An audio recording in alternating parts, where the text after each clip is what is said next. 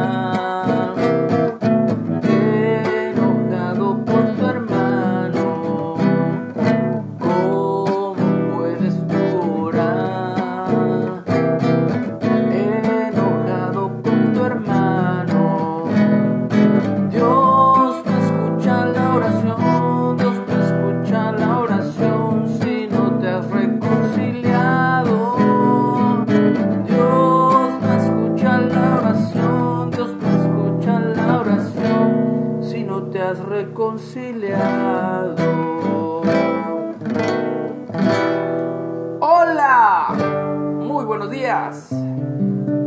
Y es que así es. Damos gracias a Dios porque Él nos da oportunidad cada día que amanece de hacer bien las cosas. ¿Qué quiere decir eso? ¿Quiere decir que no nos vamos a equivocar? No, sino que aún en medio de que nos equivoquemos, de nuestros errores, de nuestras fallas, de nuestras faltas, podamos tener la humildad de pedir perdón si es que hay que pedir perdón. Y si nos han ofendido, pues también perdonar. Estamos en la lectura diaria y hoy vamos a continuar con la carta o el libro de los hechos, hechos de los apóstoles o hechos del Espíritu Santo de Dios o hechos del Mesías ya como espíritu vivificante. Y vamos a la última parte del capítulo 2. Capítulo 2, versículo 43. La vida de los primeros, eh, aquí dice cristianos, aunque no netamente eran cristianos como tal, porque no se le llamaba Cristo a, a Yeshua, sino se le llamaba el Mesías. Entonces también aplica la vida de los primeros mesiánicos o la vida de los primeros seguidores de el Salvador de Yeshua. Pero también aplica a cristianos, pues. Dice, y sobrevino temor a toda persona, y muchas maravillas y señales eran hechas por obviamente el Espíritu de Dios a través de los apóstoles, de los enviados por Jesús, por Yeshua. Y todos los que habían creído estaban juntos y tenían en común todas las cosas. Importante, importante, dos cosas que alcanzo a, a ver aquí. Y es que sobrevino temor a toda persona por las maravillas y señales que eran hechas por los apóstoles. Hoy día lo que se ha perdido es precisamente el temor, el respeto a Dios. Todo mundo hace lo que quiere y piensa que se puede salir con la suya y que no va a traer o va a tener repercusión lo que haga. Todo lo que hagamos trae una consecuencia, para bien o para mal. Todos los que habían creído estaban juntos. Eso habla de unidad. Hoy día es lo que también falta, unidad en las familias, unidad en las iglesias, unidad en cualquier área. Y tenían en común todas las cosas.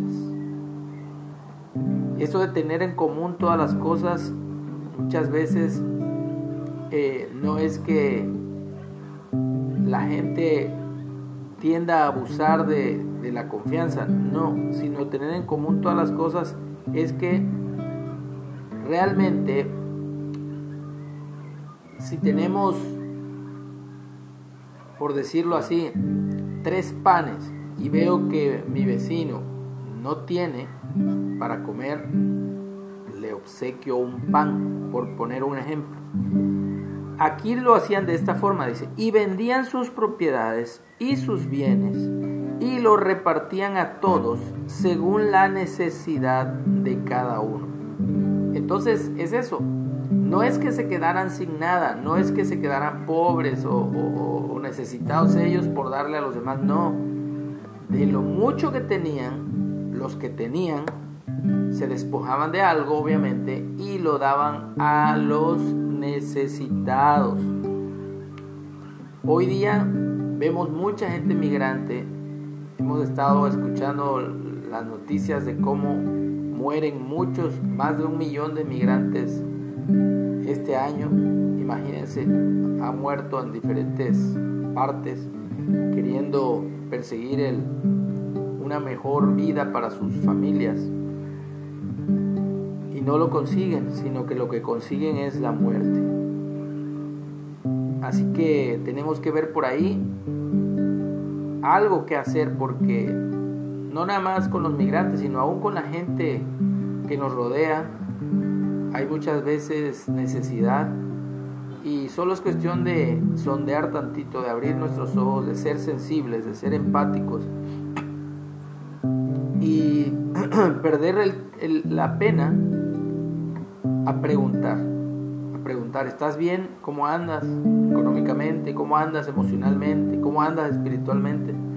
Y poder ayudar, no solamente con dinero, sino con tiempo, con eh, visita, con ayuda moral, etcétera, etcétera. Y perseverando unánimes cada día en el templo y partiendo el pan en las casas, comían juntos con alegría y sencillez de corazón. Y eso de verdad a mí me agrada mucho cuando me reúno en algún lugar para estudiar la palabra, me reúno con algunos hermanos en la fe y tienen un espíritu de alegría y sencillez de corazón. A veces eso se pierde, a veces se engrosa gruesa nuestro corazón y a veces ya no estamos dispuestos a que esta dinámica, este fluir continúe, sino que a veces nosotros le ponemos freno a ese fluir, a ese mover del Espíritu de Dios que nos quiere unánimes, actuando juntos, con alegría y sencillez de corazón. Y es que a veces el orgullo se apodera de nuestras vidas y comenzamos a poner nuestros moños y comenzamos a sentir envidia y a hacernos los egoístas con los demás. Así que cuidémonos de ello, cuidemos de eso. ¿Cómo? Dice el versículo 47, el último, alabando a Dios y teniendo favor con todo el pueblo. Entonces, una forma de mantenernos humildes es precisamente reconocer que nada es nuestro, que todo lo que tenemos o podamos llegar a tener, Dios nos los da para administrarlo.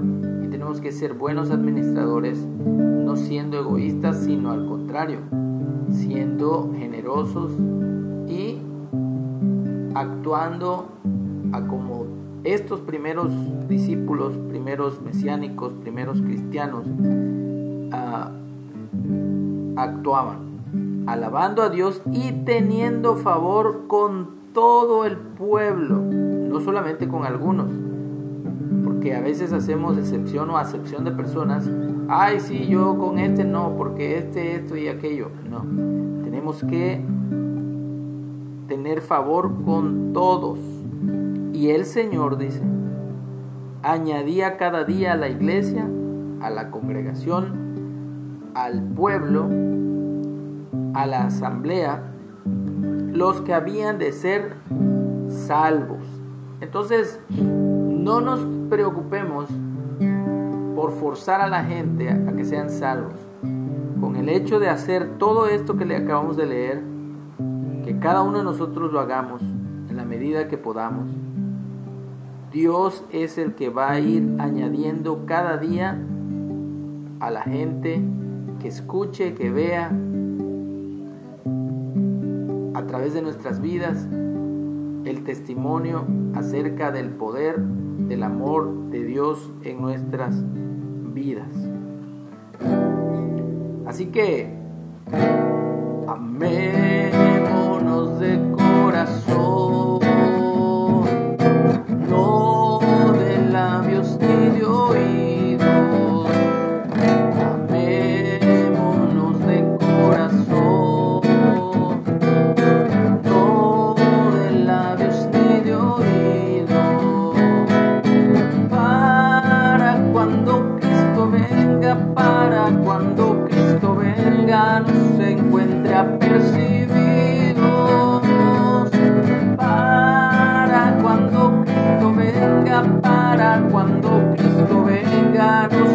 encuentre apercibidos.